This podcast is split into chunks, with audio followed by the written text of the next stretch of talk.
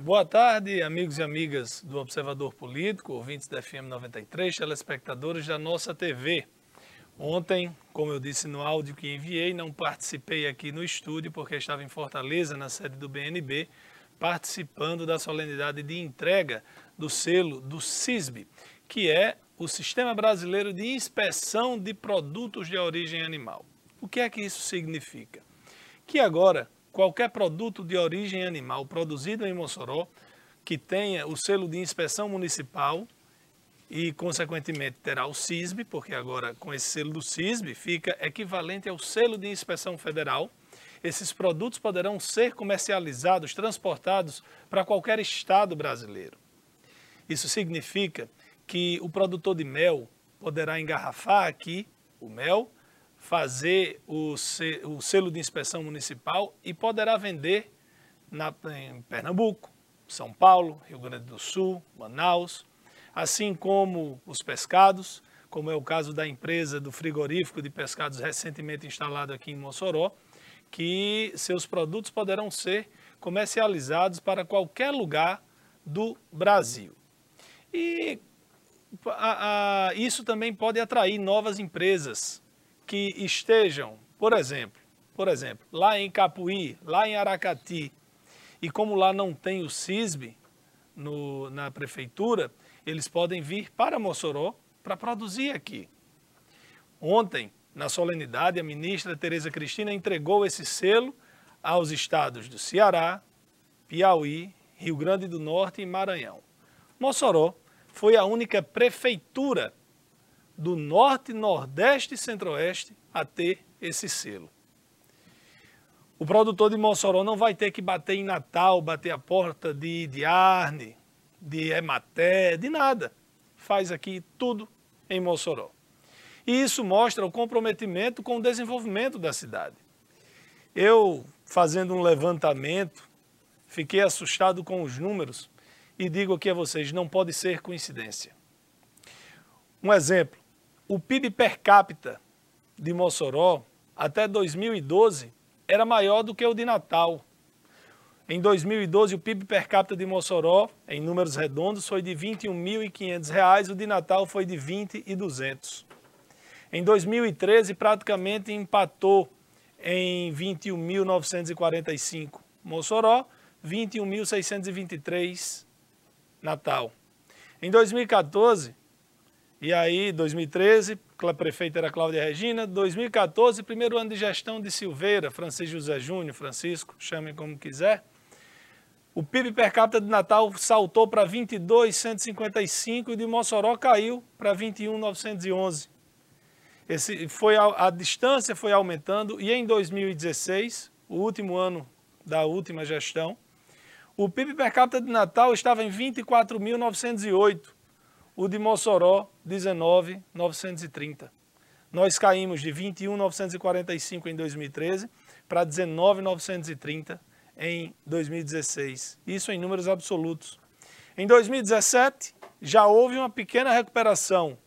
Subimos para 20,858. Subiu em quase mil reais o PIB per capita de Mossoró. A produção industrial de Mossoró era de 1,96 bi em 2013, caiu para 1,73 em 2014, para 1,38 bi em 2015, em 2016, a produção a atividade econômica de Mossoró, a produção industrial, foi menos de 1 bilhão, foi 968 milhões.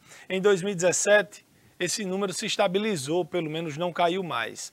Os números do, números do IBGE só estão disponíveis até 2017. Isso mostra o que uma gestão desastrosa pode fazer com a economia de uma cidade. E a retomada não é automática. Um exemplo disso é que demorou aí dois anos, três anos de gestão para conseguir colocar as contas minimamente em ordem e conseguir crédito, como, como a prefeitura conseguiu financiamento de quase 150 milhões de reais junto à Caixa Econômica Federal para a realização de obras na nossa cidade. Geração de obras não leva só o bem-estar, não, gera empregos aumenta a atividade econômica do município, atrai novas empresas e são várias ações, são vários fatores que influenciam no crescimento de uma cidade. E dentre elas está uma gestão séria, comprometida né, com o desenvolvimento. Então, parabéns a todos que trabalharam pelo CISB para Mossoró. Não foi só a prefeitura, o FESA tem uma participação importante, mas o selo é emitido pela prefeitura. O deputado Beto, que destinou emenda, e toda a equipe da prefeita Rosalba, que trabalhou e conquistou o selo CISB para a nossa cidade. Boa tarde, amigos e amigas da 93, telespectadores da nossa TV. A governadora Fátima Bezerra decretou emergência em 132 municípios do Rio Grande do Norte. É. Mas vamos aos fatos.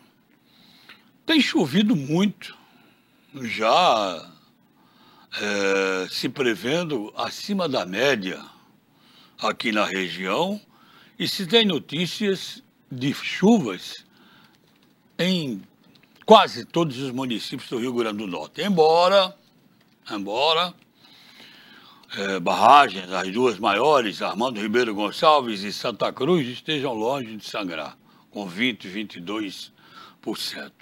Mas pequenos açudes estão sangrando. Tem água. Embora, por exemplo, Caicó, Pau dos Ferros, as barragens estejam zeradas. Pelo menos isso foi o que foi passado pela Imparne. Agora, com açudes transbordando e as chuvas caindo, o governo decreta estado de emergência por seca em 132 municípios potiguares. Por quê? Bom, é uma decisão do governo mas é preciso que se diga um fato que chama muito a atenção, mas muito. Durante o decreto, durante a vigência do decreto da emergência, o governo do estado fica apto a contratar sem licitação. É, pode contratar porque o estado está em estado de emergência obras, serviços, aqui, ali, onde quiser. Este é o fato que chama a atenção. Recursos no estado com emergência pela seca são gastos de forma que o governo, da forma que o governo entender. Entender.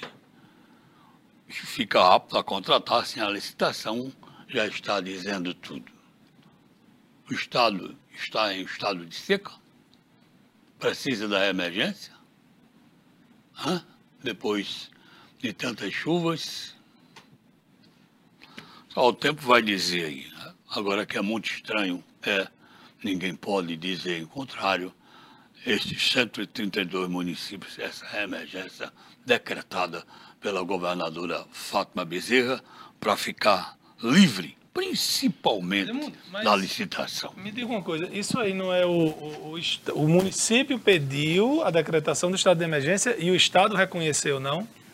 Não, o, não, o, aí, o estado decreta. É o estado que decreta. É. O Estado decreta. O município pode, pode decretar um estado de emergência municipal. O próprio município pode decretar. Mas o Estado reconhece quando o município está ou não. Mas aí a obra, quem fica autorizado para fazer nessa, estado. nessa modalidade do Estado, o estado. e o município também. Tá? É. Bom, o nosso livro de hoje, de volta aqui, doação do Dr. Joel Boba, médico psiquiatra, Dr. Roberto Silveira, esse livro, Agenda de um Psiquiatra Espírita. O livro eu é. Dei, não, porque eu, dei, eu trouxe um você, é, você trouxe um, sim, mas o que você doou, eu não sorteei voltou, não, não voltou, não. Esse de Dr. Joel, que foi doado pelo Dr. Joel, voltou. Psiquiatra Espírita, Agenda de um Psiquiatra Espírita é, esse livro é uma espécie de bússola para nos orientar sobre o caminho a tomar nas encruzilhadas da estrada da vida. Vale a pena. Belíssimo livro. Pode participar pelo nosso WhatsApp 988-686150, fazer sua inscrição a partir de agora. Está valendo. César? Boa tarde, Edmundo. Boa tarde, Laire Neto. amigos do Observador Político. Olha, encerrou agora há pouco a sessão na Câmara Municipal de Mossoró, com duas é, decisões do plenário da Câmara importantes para uh, servidores do município. Os vereadores, é, por unanimidade, aprovou o projeto de lei encaminhado uh, pela, pela prefeita Rosalba Ciarline, que implanta o reajuste de 12,84% nos salários dos professores, conforme o piso nacional do magistério de 2020. Uh, o projeto encaminhado a semana passada cumpriu todo uh, o rito exigido na Câmara e foi a votação no plenário. Com a aprovação, uh, o piso dos professores da rede municipal de ensino, professor de nível superior com 40 horas semanais, ele vai para R$ 3.994,03 o que é importante, a prefeita Rosalba Ciarlina anunciou que o piso será implantado agora em março. Já vem os novos valores na folha de março. Também na folha de março, a, o município pagará o retroativo a janeiro, já que o piso nacional do magistério entra em vigor em 1 de janeiro de cada ano. Então, essa é uma excelente notícia para os professores da rede municipal de ensino. A outra boa notícia é que também um projeto de lei do Executivo foi aprovado à unanimidade pelos vereadores. O projeto que corrige o plano de cargos, carreiras e salários dos servidores da Estratégia de Saúde da Família, o ESF. A, a proposta corrige os salários para os servidores com 40 horas semanais. Olha, essa era uma luta de uma década dessa categoria. Mossoró tem 70 equipes é, do ESF e tem 355 servidores. Esses servidores lutavam é, por essa correção no plano de carreira e salários. É, a prefeita Rosalba Ciarline, na é, uma leitura da mensagem anual feita na Câmara Municipal, é, confirmou, prometeu que manda, é, encaminharia esse projeto à Câmara, foi encaminhado e hoje aprovado à unanimidade. Todos dos 21 vereadores da Câmara Municipal, ausência apenas da vereadora Maria das Malhas por, questões, por questão de saúde. Os outros 20 vereadores no plenário votaram a favor da aprovação do projeto que implanta o novo piso salarial dos professores, com reajuste de 12,84% de uma só vez, e também o projeto de lei que corrige o plano de carreiras e salários dos servidores da estratégia da saúde da família. Veja o tamanho da importância é, dessa, desses projetos aprovados e que serão implantados já agora em março.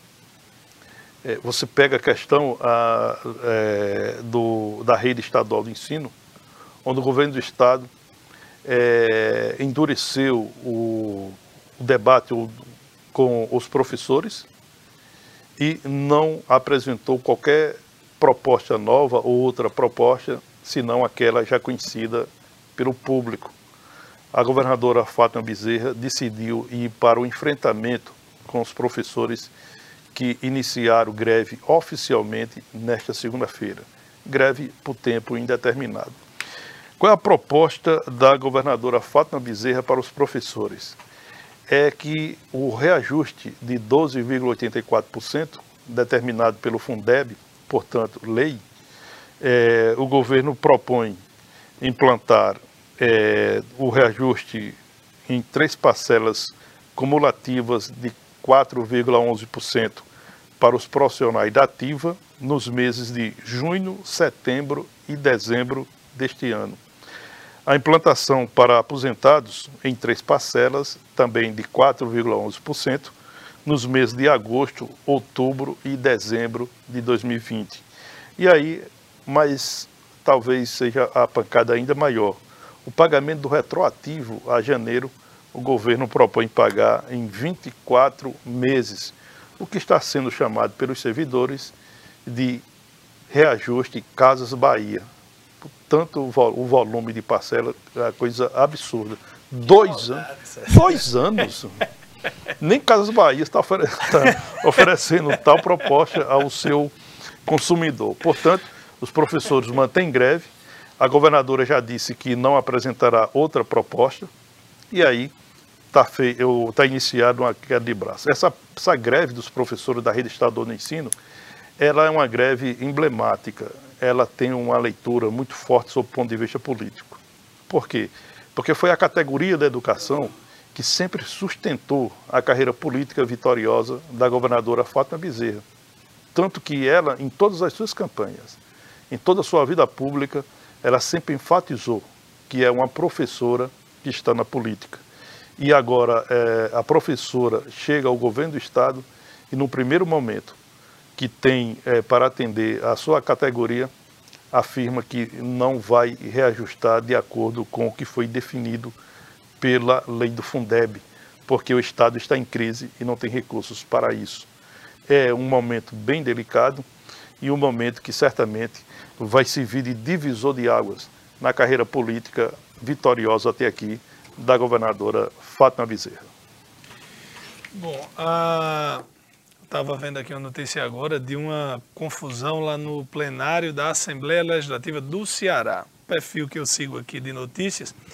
E é interessante, é interessante negativamente falando, os debates em todas as casas legislativas nessa legislatura, tanto nos municipais que começaram em 2017, como no, a nível federal e nas assembleias estaduais desde 2019, o clima está muito acirrado, os nervos à flor da pele, a baixaria rola solta. É, aqui em Mossoró já teve vereador que por muito pouco não deu um tapa no outro. Na verdade, deu, mas ficou no vento, não bateu, a pontaria não foi tão boa. Mas é, é, tem acontecido com cada vez mais frequência essa, essa escalada do radicalismo, e isso não é bom de jeito nenhum. Para ninguém, muito menos para a democracia. Hoje eu estava assistindo, desculpa Edmundo, um, um discurso antigo do ex-senador Mão Santa, que era muito caricato, ele a, a, a, é um cara muito inteligente, leitor voraz, falava de filosofia e cultura popular com uma facilidade tremenda. E ele era, eu achava engraçado quando ele fazia atentar, bem Luiz Inácio. E ele, com o jeitão dele, ele era senador pelo Piauí, ele dizendo a democracia tem três poderes e é importante que os três estejam fortes para frear algum outro que queira passar dos limites e um legislativo que briga entre si, ele se enfraquece. Talvez seja de total interesse do chefe do executivo, a nível estadual, federal, municipal, que os vereadores, que os deputados estaduais, que os deputados federais e senadores briguem entre si, porque enfraquece sem dúvida alguma o poder deles. Olha, nós abrimos o programa de ontem e especialmente César Santos eh, fez o seu comentário de abertura a respeito daquela questão do Fantástico, sobre o caso lá envolvendo o doutor Drauzio Varela e o travesti. O Tiago está pedindo aqui, Lairinho, é, você não estava na bancada, qual a sua opinião a respeito? É, o doutor Drauzio Varela tem um serviço prestado a esse país, sem dúvida alguma, gigante e ele se defendeu dizendo que o interesse dele não era. Ele, ele termina até dizendo assim: sou médico e não juiz. Ou sou, é, é, não sou juiz, sou médico. Mas você tentar mostrar como coitado uma pessoa que está pagando por um crime odiento, absurdo, que é estuprar, matar uma criança, mostrar uma pessoa dessa como coitadinha, Hum, eu, eu concordo com as críticas, algumas das críticas, porque eu não ataco o doutor Drauzio Varela. Eu acho que aí é de responsabilidade do jornalismo da Rede Globo, que deveria ter pesquisado e ter dito. Fulano está aqui há oito anos sem receber visitas. Mas o crime dele foi esse, esse e esse. A gente não quer que doutor Drauzio Varela vá condenar, absolver, progredir pena de ninguém, regime de pena de ninguém, não. Mas quem está assistindo aquele conteúdo tem o direito de saber o que é que aquela pessoa fez. César Ana Paula pergunta para você é, o seguinte: se é, ela sabe que o coronavírus atinge o mundo inteiro, é, toda essa preocupação, mas ela disse que veio hoje no, no Jornal de Fato. Já são 511 casos de dengue uh, no estado somente este ano.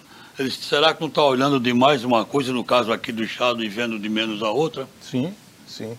Eu me preocupo muito mais com o, o número de casos de dengue. Esses 511 são casos confirmados. Casos notificados são quase 2 mil e confirmado 511. É, esse número é bem maior do que o número do, nesse período do ano do ano passado, em 2019. Também nós tivemos um aumento é, preocupante de casos é, de chikungunya. Né? Eu penso que nós temos que. A, a, minha preocupação com a ação do mosquito Aedes aegypti, que é transmissor dessas, dessas doenças, é, é bem maior do que em relação ao coronavírus aqui no Brasil. Muito embora o número de casos do coronavírus vem crescendo eh, no Brasil, né? Nós temos aí 25 já casos confirmados. Aqui em Mossoró surgiu né, três pessoas com suspeita do, do Covid-19, né, que é o novo coronavírus, uh, mas ainda não confirmados. A Secretaria Municipal de Saúde deve dar uma resposta positiva ou negativa é, até o final da tarde de hoje. Mas o que eu digo, nós precisamos é, de colocarmos o nosso olhar para a ameaça que é uma epidemia, por exemplo, de dengue. Se a gente tiver uma epidemia de dengue no Rio Grande do Norte, com o sistema de saúde pública que esse estado tem, com as, as estruturas é, comprometidas que nós temos nas unidades de saúde, é, seria né, uma coisa assim de muita preocupação, uma preocupação bem maior do que o coronavírus. Mas, é, a, pelo menos as, as, autoridades de saúde, em saúde, têm dito que a situação da, do, da ação do Aedes aegypti ainda está sob controle e que nesse momento não existe uma, uma ameaça de epidemia de dengue ou de chikungunya aqui no Rio Grande do Norte. Que continue assim, porque uma epidemia nós teríamos muita dificuldade para a, acompanhar, para socorrer os pacientes no nosso estado. O, ainda com relação ao coronavírus, não resta dúvida de que nós temos, por exemplo, no trânsito, morre muito mais gente todos os anos do que com o coronavírus, de dengue, chikungunya, do coração, de diabetes, de, é, é, por excesso de consumo de gordura. É, é, é que o coronavírus está assustando realmente. Ah, agora, tem uma coisa que está intrigando os médicos, os cientistas. Geralmente, os outros tipos de influenza, que é como chamam as gripes, esse, o que é o tipo de vírus do corona, em outros, é, em outros momentos, né, teve o H1N1, ele atacava eh, o índice de mortalidade, de letalidade nos idosos era praticamente o mesmo das crianças muito novas. Mas isso não tem acontecido com o coronavírus. A letalidade das pessoas mais idosas chega próximo a 15%, mas das crianças, zero, na verdade, das pessoas até 39 anos, a letalidade está em 0,2%. É mais baixo do que muitas doenças por aí, que muitas. E também tem um, um, um dado interessante. Pequim e Xangai, que são cidades gigantes, o número de novos casos lá está um 60 avos do que ocorreu no começo de fevereiro. Ou seja, já diminuiu bastante o número. Tanto é que no, hoje, dentro da China, tem no, menos, o, o número de novos casos é menor do que fora da China. Isso quer dizer que na China estão está começando a diminuir. Não quer dizer que a gente tem que comemorar muito, não, porque no resto do mundo está um caso sério. Né? É, na Itália, então, no Irã, Está um caso, está um, um, problema muito sério. Porém, a, as pessoas precisam é, aprender a ter aqueles cuidados né, o, lavar, que servem inclusive para prevenir outros, outros, tipos de doenças, né? lavar as mãos, né? não estar tá em grandes aglomerações e tal. Ah, pode ser que isso também, que um do, uma das consequências disso seja positiva, que as pessoas adotem mais hábitos é, é, saudáveis.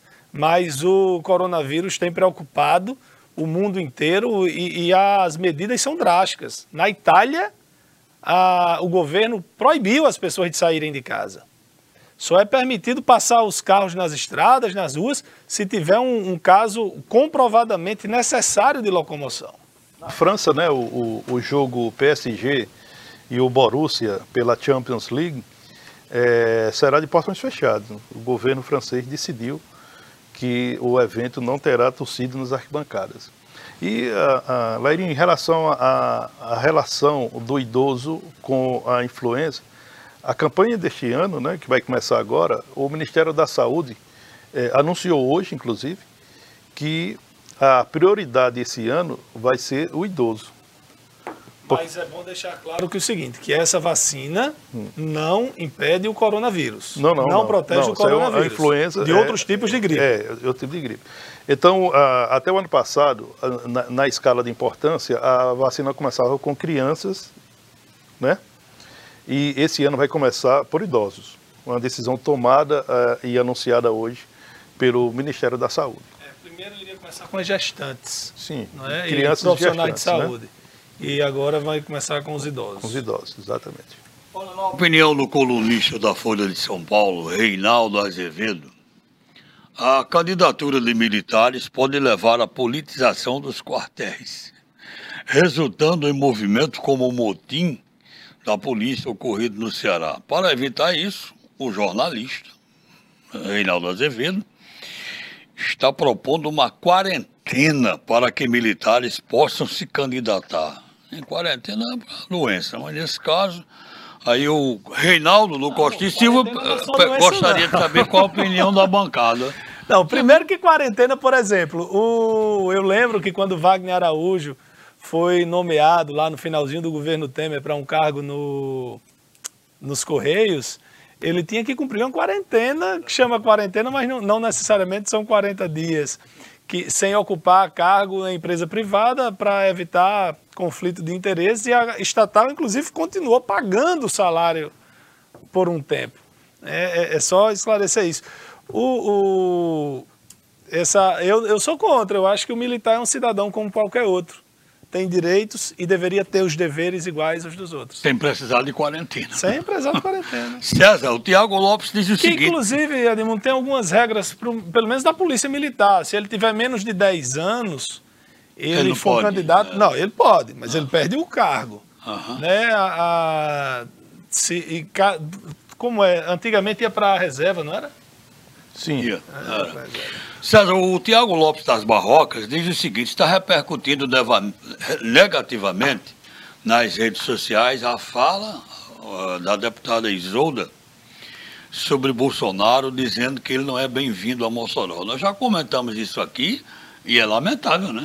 É, a questão é o seguinte. Cá, as viaturas que ela disse que ela tinha mandado, são, que ela tinha conseguido para Mossoró, são bem-vindas para a cidade? Exatamente.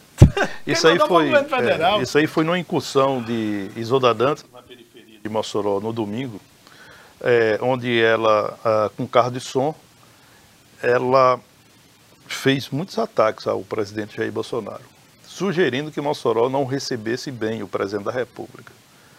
Ora, veja o tamanho da responsabilidade que é, a deputada é, Isolda entende na vida pública.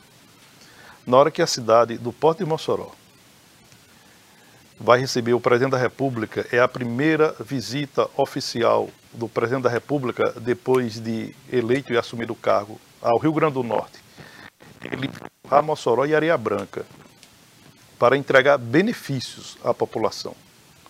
E aí, uma política com mandato.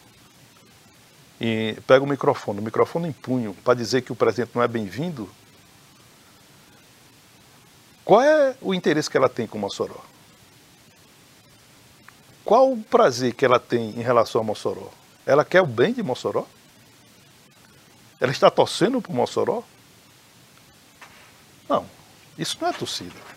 Na hora que um presidente da República, olha, um presidente da República, seja ele qual for, de que partido for, vem uma cidade para entregar benefícios e uma pessoa se colocar contra, você não está se colocando contra apenas o presidente, você está se colocando contra os benefícios que virão para a cidade. A presença de Jair Bolsonaro em Mossoró na quinta-feira, conforme marcado pelo Planalto Central, servirá para a inauguração da Superintendência Regional da Caixa Econômica Federal com sede em Mossoró. Será que Isolda Dantas tem ideia da importância, o que significa uma superintendência da Caixa em Mossoró? Ela tem ideia? Será que ela tem ideia o que significa o programa Caixa Mais Brasil instalado em Mossoró? Será que ela tem ideia qual a importância que tem o ministro Sérgio Moro da Justiça e da Segurança Pública presente em Mossoró para entregar benefícios? Ela tem ideia qual a importância que, tem, que terá a presença da ministra Tereza Cristina da Agricultura, que virá a Mossoró para entregar o selo, né, para é, permitir de forma mais segura a produção e comercialização de atum, uma atividade que está sendo explorada é, no litoral de Mossoró, aqui em Areia Branca? Será que Isolda tem ideia o que vai significar? O selo que vai permitir produtores de camarão a importar matizes de camarão, uma luta é, antiga dos produtores de camarão do Rio Grande do Norte? Eu acho que ela não está pensando na economia de Mossoró, ela não está pensando no, no crescimento de Mossoró, ela não está pensando nos benefícios que Mossoró receberá com a vinda do presidente. Ela está pensando apenas em fazer politicagem, política rasteira, da pior maneira possível. Né? Agora, por que, que Isolda faz isso? Ela faz isso para tirar o foco. Que foco é esse? É o foco de uma greve dos professores, porque o governo que ela apoia não vai dar o reajuste de 12,84%, como pedem os professores e como determina a lei. Por que, que ela está tirando foco? Ela está tirando foco porque o governo do Estado está com uma reforma da Previdência, né, que é mais, muito mais dura do que foi a reforma da Previdência da União e que politicamente é, a atinge. Então ela se esconde através de uma cortina e ela usa é, essa cortina com estampa o presidente Jair Bolsonaro nessa cortina. Nada mais, nada menos do que isso de qualquer forma, é uma irresponsabilidade muito grande, seja de Isolda Dantas ou de quem quer que seja, se, se colocar contra a visita de um presidente da República que vem entregar benefícios à cidade de Mossoró. Isso é inadmissível. Esse reajuste de 12,84 proposto pela governadora, está perguntando aqui, um ouvinte telespectadora, é também para os professores aposentados? Sim, Sim, os professores aposentados são os mais castigados. Pela proposta da governadora, só para se ter ideia, é, para aposentados, é, ela propõe implantar o novo piso do magistério, que é lei, é, em três parcelas de 4,11% nos meses de. Está aqui aposentado, nos meses de agosto, outubro e dezembro e o retroativo pagar em 24 parcelas, ou seja, em dois anos. Para se ter ideia, se essa proposta fosse acatada pela categoria, quando a governadora Fátima Bezerra fosse concluir essas 24 parcelas do retroativo, os professores já terão mais dois pisos a, a serem implantados, o de 2001 e de 2022. Só para se ter ideia como essa é, proposta é agressiva. Eu diria esdrúxula mesmo né, que, que não, não reconhece a importância que tem o mestre em sala de aula. Neto. Com relação à, à vinda de Bolsonaro, é, independente da questão partidária, a deputada deveria ir receber e agradecer os benefícios que estão vindo para Mossoró. No caso, por exemplo, o, ontem a prefeita Rosalba, como eu disse, foi a única prefeita, foi, Mossoró foi a única cidade a receber o CISB, e a prefeita lembrou que teve outro caso que toda a bancada federal tentou durante muito tempo. E nos governos que o PT teve, o nosso Estado não conseguiu, que era declarar o sal como de interesse social para acabar com a tentativa de destruição do setor salineiro aqui no nosso Estado, pelos órgãos ambientais, por outras autoridades, que, que colocaram multas impagáveis isso, e queriam matar a indústria salineira do Rio Grande do Norte, reduzindo em coisa de 40%, 50% as áreas das salinas, de uma atividade que é executada aqui desde o século XVII. Não tem salina sendo aumentada, salina destruindo nada não. Estão aí desde o século XVII, 1620, 1630. E foi o governo do presidente Jair Bolsonaro, foi a ministra Tereza Cristina, que veio a Mossoró no ano passado, levou o pleito e conseguiu. O presidente Jair Bolsonaro assinou é, tem a, a benefícios aqui para a nossa cidade que estão sendo trazidos. Ah, não gosto de, de Bolsonaro, não gosto do que ele representa, não gosto do que ele defende. Coloque isso de lado. Uma autoridade tem que ir receber o presidente da República, já que ele tá, um deputado representa o povo da cidade, não representa? Não está trazendo benefício? Então, acho que deveria receber. Achei muito feio ontem, lá em Fortaleza, o governadora do Rio Grande do Norte não foi, mandou o secretário representando. O, secre... o governador do Piauí não foi, mandou um secretário. O governador do Ceará não foi, eu achei horrível. E olha que eu sou um admirador de Camilo Santana. Eu acho ele um grande governador. Eu não sei qual foi a justificativa para ele não ir, mas ele não ir, eu achei muito feio. Enquanto que Flávio Dino, do Partido Comunista, do PCdoB, governador do Maranhão, foi receber para a solenidade com a ministra. Estava presente, né? Uh, entre o final deste mês de março e o início de abril, 529.317 aposentados e pensionistas do INSS, espalhados por todo o país, terão seus pagamentos bloqueados por não terem feito o recadastramento nos bancos e a renovação da senha, a senha do cartão de saque. Essas pessoas, inclusive, vêm sofrendo bloqueio desde o final do mês de fevereiro, quando começou o calendário do pagamento referente a março. As suspensões de benefícios também uh, estão previstas para acontecer em março e abril, por não ter feito a atualização cadastral nos últimos 12 meses. O universo de pessoas a serem afetadas com a suspensão dos pagamentos, no entanto, deve aumentar nos próximos meses. Segundo o INSS, cerca de 21 milhões de aposentados e pensionistas em todo o país ainda não comprovaram que estão vivos. Então, quem não fez ainda, vá para o banco em que você recebe o seu pagamento, o seu aposento, senão vai ficar sem dinheiro. Olha, notícia interessante aqui para a vizinha cidade de Areia Branca, né? E também para todos nós. Uh, o filme é, Scooby, o filme, né, que vai chegar às telas agora em 14 de maio, é, vai ter um areia branquense dublando o personagem Salsicha. É, Trata-se de uh, o areia branquense Fernando Mendonça. Ele vai substituir o Mário Monjardim, Mário Monjardim, bastante conhecido ah, ah, na cultura brasileira e por essa sua atividade dublador. É, Mário Monjardim deu voz à salsicha por décadas. Hoje ele está com 85 anos. E aí, a, o Areia Branquense, o Fernando Mendonça, foi escolhido, foi selecionado para substituí-lo. Então, quando o filme Scooby filme chegar às telas, agora em 14 de maio, nós vamos ter a, área, a cidade de Areia Branca representada com um filho seu dublando o personagem Salsicha.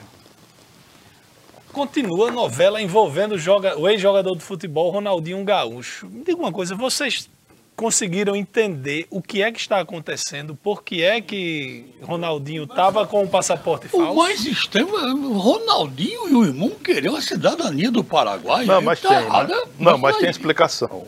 É, o que é isso? Ah, eles, eles iniciaram é, um negócio empresarial com, com uma empresária do Paraguai. essa empresária, a empresária, salvo engano, o nome dela é Dalia. É, Dalia. Né? É que também é investigada por lá.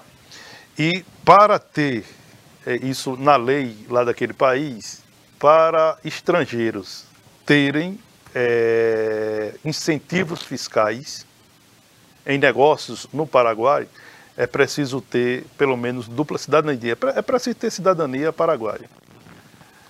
Foi aí. A cidadania residir lá três anos. Pelo menos três anos. Aí a, é, é, a investigação a, começou com essa questão do documento falsificado. Fosse apenas o documento falsificado, Ronaldinho e seu irmão Assis já haviam sido liberados e já estariam no Brasil. A questão é que saía apenas um pano de fundo. E aí o, a justiça paraguaia, até é, não acatando uma recomendação do Ministério Público, decidiu aprofundar nessa investigação, porque entendeu que existem coisas muito mais graves do que a, propriamente a falsificação de documentos. Então, o, o que se entende até aqui é que Ronaldinho Gaúcho e seu irmão Assis estavam é, se preparando para fazer investimentos no Paraguai, e para ter é, incentivos do governo daquele país, eles precisariam de cidadania uh, paraguaia. Por isso, esse, esse trabalho. Eles poderiam ter feito isso de forma, pela via é, correta, pela via legal, sem precisar driblar. Foi aquele jeitinho que os dois irmãos procuraram é, se dar bem, que acabaram se dando mal. E aí, hoje pela manhã, já houve a audiência, o advogado de defesa pediu para que os irmãos fossem para uma prisão domiciliar, mas o juiz que está comandando a causa negou e disse que, pela gravidade da situação, não pode permitir qualquer possibilidade que os irmãos possam ter para fugir daquele país. É um, é, é, eu, não, eu não sei, é, é uma capacidade de se envolver em coisas erradas. No ano passado, o Ronaldinho teve o passaporte dele apreendido pela Justiça Brasileira em um processo que trata de sonegação fiscal. Mas ele fez um acordo e obteve o passaporte de volta.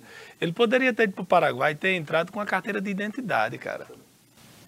Uma carteira de identidade, porque países, cidadãos dos países do Mercosul pode ir de um país para o outro só com a carteira de identidade. Exatamente. É uma, questão é uma dele é- capacidade é, de se envolver em coisa errada. Que essa, essa questão que eles tiveram o passaporte é, retidos pela justiça brasileira, né? inclusive com determinação do STF, com decisão do STF, do Supremo Tribunal Federal, é que eles construíram um dique é, numa propriedade de Ronaldinho Gaúcho sem autorização do IBAMA agredindo a natureza. Sim, não foi do IBAMA, não foi fiscal não? Não, não, foi Porque IBAMA. ele tem problema fiscal é, também. não foi sonegação fiscal não. E aí ele foi, Ronaldinho foi condenado a pagar uma multa de 85 milhões de reais. Ele se negou a pagar essa multa, o caso foi até o STF e o STF determinou que o jogador, o ex-jogador, deveria pagar a multa. Depois dessa decisão do STF, Ronaldinho Gaúcho é, negociou com a justiça, parcelou essa multa e aí teve o seu passaporte de volta. É. Bom, lá, no Rio, lá no Rio de Janeiro, uma operação da polícia hoje foi atingiu o encheio o prefeito Marcelo Crivella. Marcelo Crivella que enfrenta índices terrivelmente baixos de aprovação e muito altos de desaprovação, agora tem um escândalo para chamar de seu. O, a polícia, a, a ação foi autorizada pela desembargadora Rosa Maria Helena Guita, do Tribunal de Justiça. São 17 alvos de mandado de busca e apreensão, condução coercitiva. Ah, o principal foco é em cima de Marcelo Alves, que é presidente da Riotur, e também o irmão dele, que é muito ligado ao prefeito. Tem um delator desse esquema de corrupção e certamente mais detalhes virão à tona nas próximas horas ou nos próximos dias. O Francisco Isla das Barrocas pede providências aí com relação ao, aos buracos na Rio Branco. Ele disse o velho asfalto São Rizal pode acontecer problemas, pedindo providências. O Alisson Queiroz também, pousada das Termas, pedindo para calçar aquela rua e já que se esperou tanto e até agora nada foi resolvido. E o Antônio Hermínio disse que independente de Isolda ir ou não, ele vai receber o presidente, valeu Antônio Hermínio. Sobre o Alisson aqui, ele disse o seguinte, cadê as emendas do deputado Beto no ano passado para aquela comunidade? Qual comunidade? Pousada das Termas. Não. Eu, não, a prefeita me é, disse em um pronunciamento, uma entrevista recente, que vai calçar todas as ruas da Pousada das Terras. Então aguardar que chega lá, né? É, é, eu vi essa informação, que serão calçadas todas as ruas. Manuel, Manuel, cara, mano, posta aqui 200 mensagens no Facebook. Ele está dizendo, é, eu não tinha visto, porque é tanta mensagem que eu não tinha visto. Mas hoje é aniversário dele, parabéns, Manuel, completando 58 anos de idade, né? Fernando Félix disse que achou lamentável a fala da deputada Isolda. Independente dela ser direita ou esquerda, tem que torcer e agradecer por melhorias para Mossoró, que precisa de áreas em várias vias, em várias áreas, perdão. Então, tá aí o, o recado. É, Robson Nogueira, como está? Sobre, informação sobre o voo da Gol. É, a gente está passando as informações que a Gol está pedindo com relação à economia de Mossoró, é, informações técnicas do aeroporto. Eu tenho uma viagem marcada, se o coronavírus não atrapalhar, viu? Eu também que eu tô, já estou ficando com medo. Mas no final do mês para São Paulo, uma feira que vai ter lá, e certamente me encontrarei com o pessoal da Gol e saber das atualizações todas. E também vou cobrar do presidente da Improtur, que é ligado à Secretaria de Turismo do Estado, que ficou de, de nos passar as informações. É, cadê aqui? Tem outra. É, Andari. Como é? Que depois das últimas chuvas, o buraco da sopa do buraco do sapo na lagoa ficou maior. Muitos buracos ficaram maiores. As chuvas que estão caindo não tem como não aumentar. Né? A prefeitura tem que correr, sim, para corrigir, para recuperar essas vias. O Enoque pergunta aqui como pode a comissão da Assembleia Legislativa, que é ser formada apenas por membros da governadora. Segundo o deputado José Dias, existe a possibilidade dos deputados de oposição não votarem a reforma estadual da Previdência, o que é isso aí, e aí o que pode acontecer? Olha, veja bem, a, a governadora Fátima Bezerra, através da sua base política na Assembleia Legislativa, monobrou para que a presidência e a relatoria da comissão especial que vai debater a reforma da Previdência Estadual ficasse sob o comando de deputados governistas. Por conta disso, o, a oposição decidiu que não indicaria nenhum nome para compor essa comissão. Essa comissão é formada por cinco deputados, todos eles governistas. A presidência ficou com o líder da governadora na Assembleia Legislativa, o deputado George Soares. A relatoria ficou com o deputado governista Raimundo Fernandes. É interessante na política, né? Ele foi governista e é governista em todos os governos no Rio Grande do Norte, desde que ele assumiu o seu primeiro mandato de deputado estadual. Né? Inclusive, pergunta, quando pergunta a Raimundo Fernandes, ele até curte com a cara das pessoas. Deputado, qual o seu partido? Meu partido é o partido do governo. Ele responde isso sem nenhuma cerimônia. E agora ele foi do governo Agripino, do governo Garibaldo, do governo Rosalba, Robson Faria, Vilma de Faria, Iberê Ferreira de Souza e agora é do governo Fátima. E ele ficou com a relatoria da Comissão Especial da Reforma da Previdência. Qual é a gravidade nisso? Um tema tão importante, tão polêmico, que vai mexer com a vida de milhares de servidores públicos ativos e inativos você vai ter um debate na, numa comissão especial, né, sem ter o contraponto. Você vai ter apenas o governo debatendo uma proposta do governo. Você não vai ter oposição. E aí, diante disso, a gente sente que vai ter um desequilíbrio enorme na questão democrática. Essa comissão, ela, ela, ela está é, contaminada porque, nós não, porque ela não vai ser conduzida no bom debate. Nós não vamos ter o contraponto da oposição para debater essa reforma da Previdência, uma reforma tão importante como esta, como essa matéria. Portanto, a, a Assembleia Legislativa, penso que marcou um, um ponto contra, não poderia permitir que chegasse a esse ponto, não deveria ter permitido essa manobra para ter governistas na presidência e na relatoria. era para ter, era ter garantido o equilíbrio de forças para que então essa proposta pudesse ser debatida de forma correta e de forma transparente, o que não vai acontecer. Os servidores têm motivos de sobra para se preocuparem com o desfecho dessa matéria na Assembleia Legislativa do Rio Grande do Norte.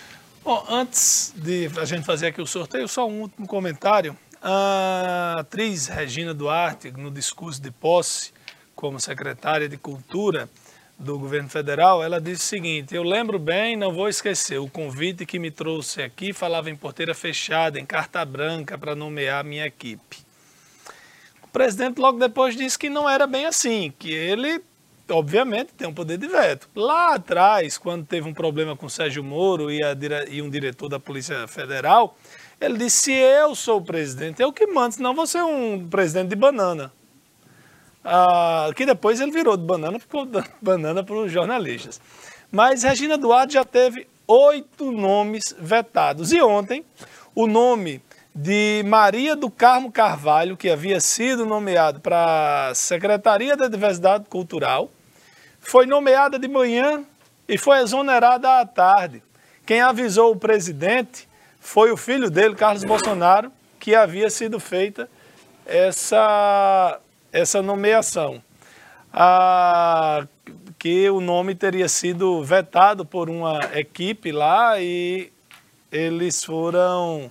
É, mesmo assim saiu o nome, não entenderam por quê. Olha, vou encerrar minha participação de hoje trazendo Sócrates numa frase bem inteligente.